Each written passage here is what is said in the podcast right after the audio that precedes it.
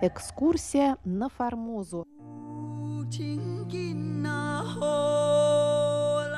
В эфире передача «Экскурсия на Формозу» у микрофона Мария Ли. Напоминаю, что этот цикл основан на книге Валентина Лю «Экскурсия на Формозу. Этнографическое путешествие Павла Ибиса». Павел Ибис – один из первых известных нам, наших соотечественников, побывавших на Формозе. В 1875 году он прошел через весь остров с юга на север, Подробнее о том путешествии Павла Ибиса, о его исследованиях и их значении в науке вы можете узнать из книги Валентина Лю, которую можно приобрести, пройдя по ссылке в описании к этой передаче на сайте издательства «Весь мир». Именно это издательство опубликовало книгу «Экскурсия на Формозу. Этнографическое путешествие Павла Ибиса» в прошлом году. Напомню, что автор книги Валентина Лю, старший научный сотрудник Института востоковедения Российской Академии Наук и бывший шеф-редактор русской службы Международного радио Тайваня. Эта замечательная, очень интересная книжка станет украшением любой домашней библиотеки. А мы приступаем к разделу седьмой главы, который называется «Этнические и культурные связи аборигенов Формозы».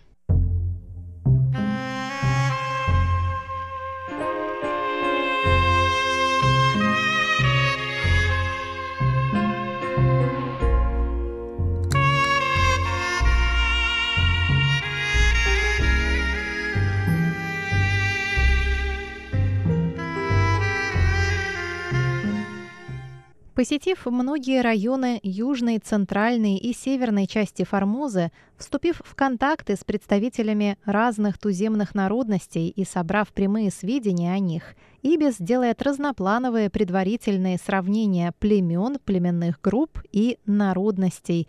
При этом он не просто отмечает локальные антропологические различия, расовые, этнокультурные, лингвистические и прочее, но и дает собственные гипотетические трактовки этих различий, связывая их с внутриостровными миграциями туземцев. Далее цитата. Хотя обитатели южной оконечности, вышеупомянутые семь племен, можно считать лишь одним племенем, Пилам и Сапрек не сможет спутать ни с одним из них даже самый равнодушный наблюдатель. Так сильна разница в их наружности. В их языках существует такая же разница, хотя те и другие, как все наречия на Формозе, могут быть прослежены к своим прошлым корням в Тагалоге. Пилам отличаются от сапрек лишь тем, что бывают выше ростом и имеют более темные лица. В целом, эти два племени можно рассматривать как переход от уроженцев Южной Формозы к племенам Центральной Формозы. Конец цитаты.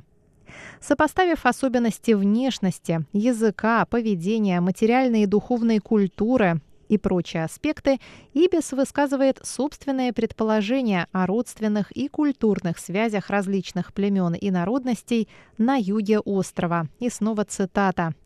«Итак, я сталкивался здесь, со следующими туземными племенами – Сабари, Туасок, Вангчут, Бакурут, Кускут, Кантанг и Леонгруан. Все эти племена более или менее схожи между собою и, по-видимому, говорят на одном диалекте.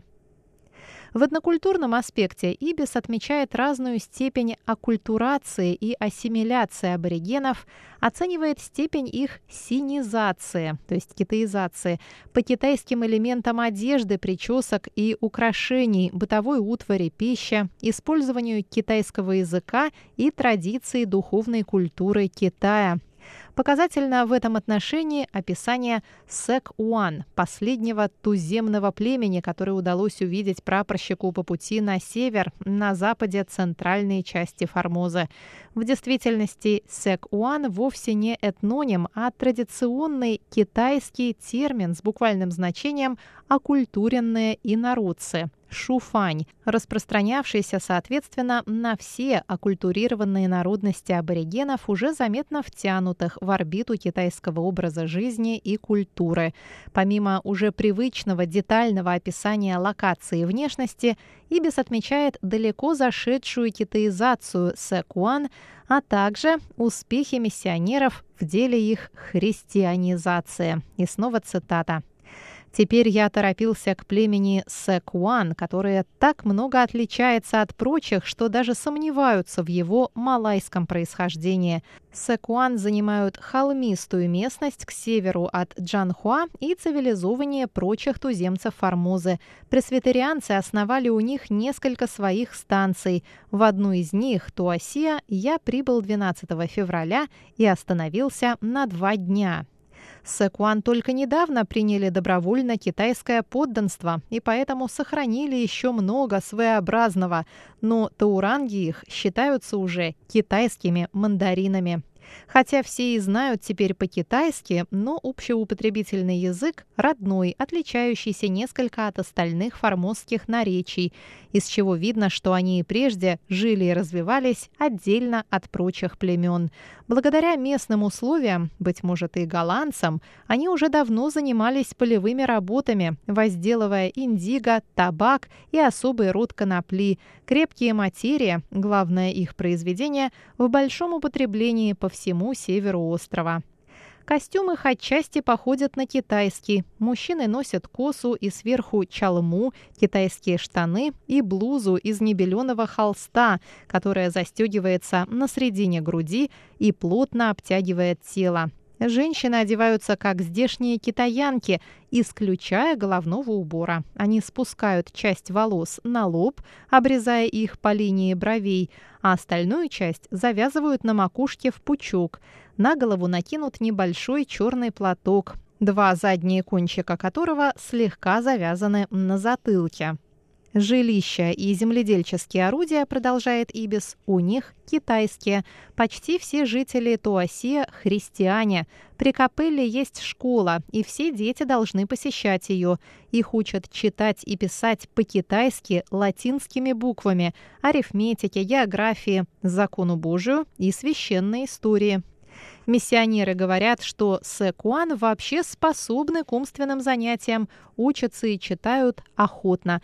К сожалению, у них еще мало книг, написанных латинскими буквами. Конец цитаты.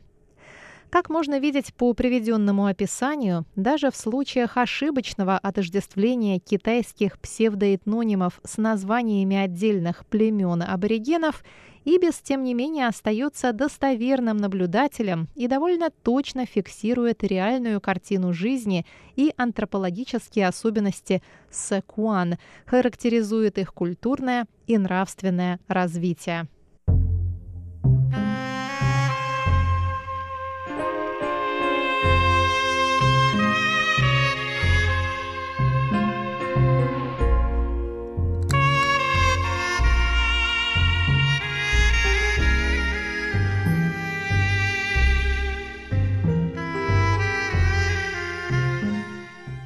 В заключительной части статьи 1877 года Иби сформулирует два важных вывода о возможной доисторической родине и путях миграции на остров коренных формозцев, а также об их будущем в условиях китайского правления.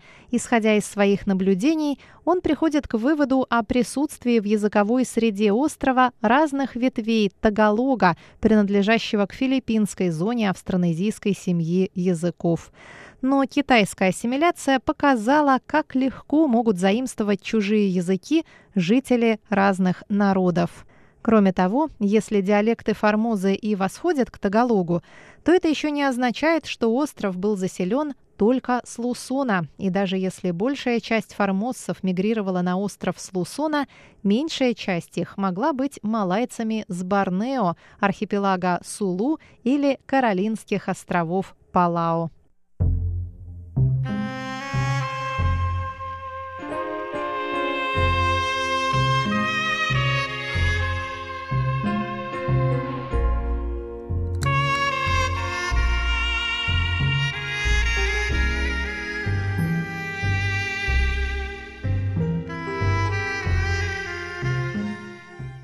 Это была рубрика «Экскурсия на Формозу» с Марией Ли.